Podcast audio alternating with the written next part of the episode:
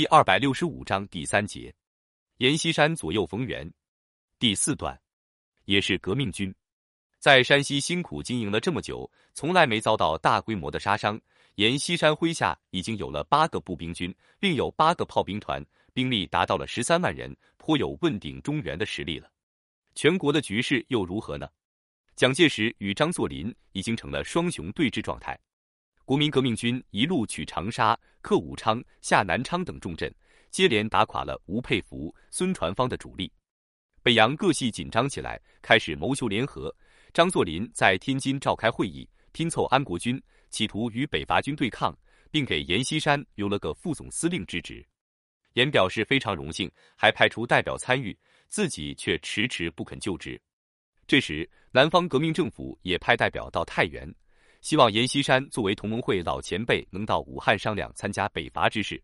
阎也派了心腹老同盟会员赵丕廉前往。国民革命总司令蒋介石对赵丕廉是相当客气，劝道：“老赵啊，你就跟阎兄带个话，只要他响应北伐，咱就送个北方国民革命军总司令给他。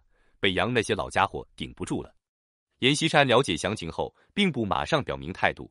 对就任北方国民革命军总司令一职仍持观望态度，已经号召北伐的冯玉祥也不计前嫌，多次催促阎锡山出兵讨奉，他置之不理。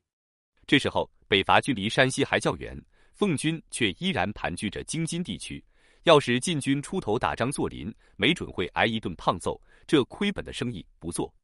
直到一九二七年六月，北伐军先遣部队和冯玉祥在河南郑州会师，奉军溃败北撤。阎锡山才觉得时机已到，立马换上青天白日旗，正式归属国民政府，并出兵娘子关占领石家庄。随后他又按兵不动。对阎锡山的意志，张作霖甚为不安，派人到山西拉拢，并以安国军政府副元帅相许。阎锡山马上表示，虽然本人是意志了，但不一定与北京彻底决裂。张作霖一下子也被阎锡山弄糊涂了：“兄弟，你这是啥意思啊？”既担任南方司令，又跟我示好，不行，我东北军要南下打蒋介石，你要是真不愿意与我为敌，就借路吧。阎锡山当然不愿意，他乘着蒋介石和汪精卫争权的当口，收编了不少杂牌部队。现在张作霖要把手伸到他的三分地里，那怎么成？这年九月，阎锡山公开与张作霖决裂。十月一日，阎锡山正式誓师讨奉。先锋傅作义部很快占领了河北重镇涿州，张作霖也发了横进，号称三十万大军，由张学良、韩林春率领，组织强硬的反攻。很快，晋军大部队被迫后撤娘子关、雁门关，而傅作义占据涿州，则陷入了重围。晋军仗着两关天险，堵住奉军踏入山西，可河北涿州的傅作义就悲剧了。张学良亲自指挥攻城。炮弹倾泻如雨，轰塌城墙。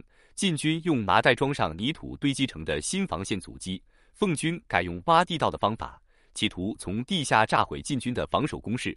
傅作义便命人在涿州城内挖成了四通八达的交通壕，处处掩体，步步防守。晋军在涿州城内防守了三个月之久，弹尽粮绝，傅作义已经无法支撑，只好与奉军做了有条件的妥协，结束了涿州攻防战。其部队被奉军改编。自己也被张学良软禁在保定。傅作义打得这么辛苦，阎锡山怎么不救他呢？不是阎老西不想救，只是他被国民政府给坑了。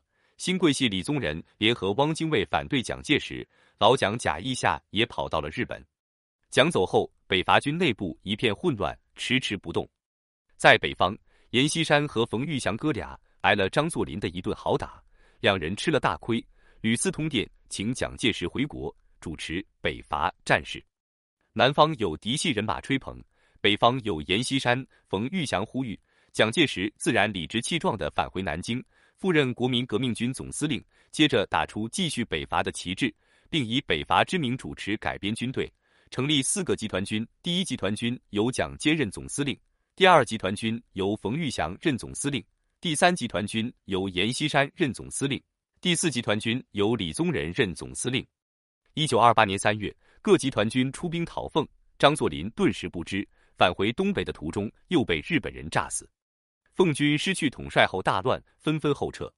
六月，阎锡山的队伍顺利开进北京、天津。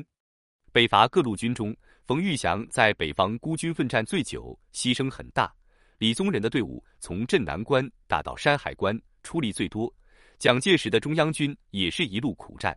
这北京城风雨之地，怎么就落到出力最少的阎锡山手里呢？其实晋军之所以能占据北京，是因为阎锡山得到了蒋介石的支持。蒋认为阎事事小心，从来没有倒戈的劣迹，把京城一带交给他比较放心。冯玉祥就不干了。阎锡山没打什么仗，却占据皇城发财。西北军在北伐中出力最大，现在连块像样的地盘也没有，那怎么成？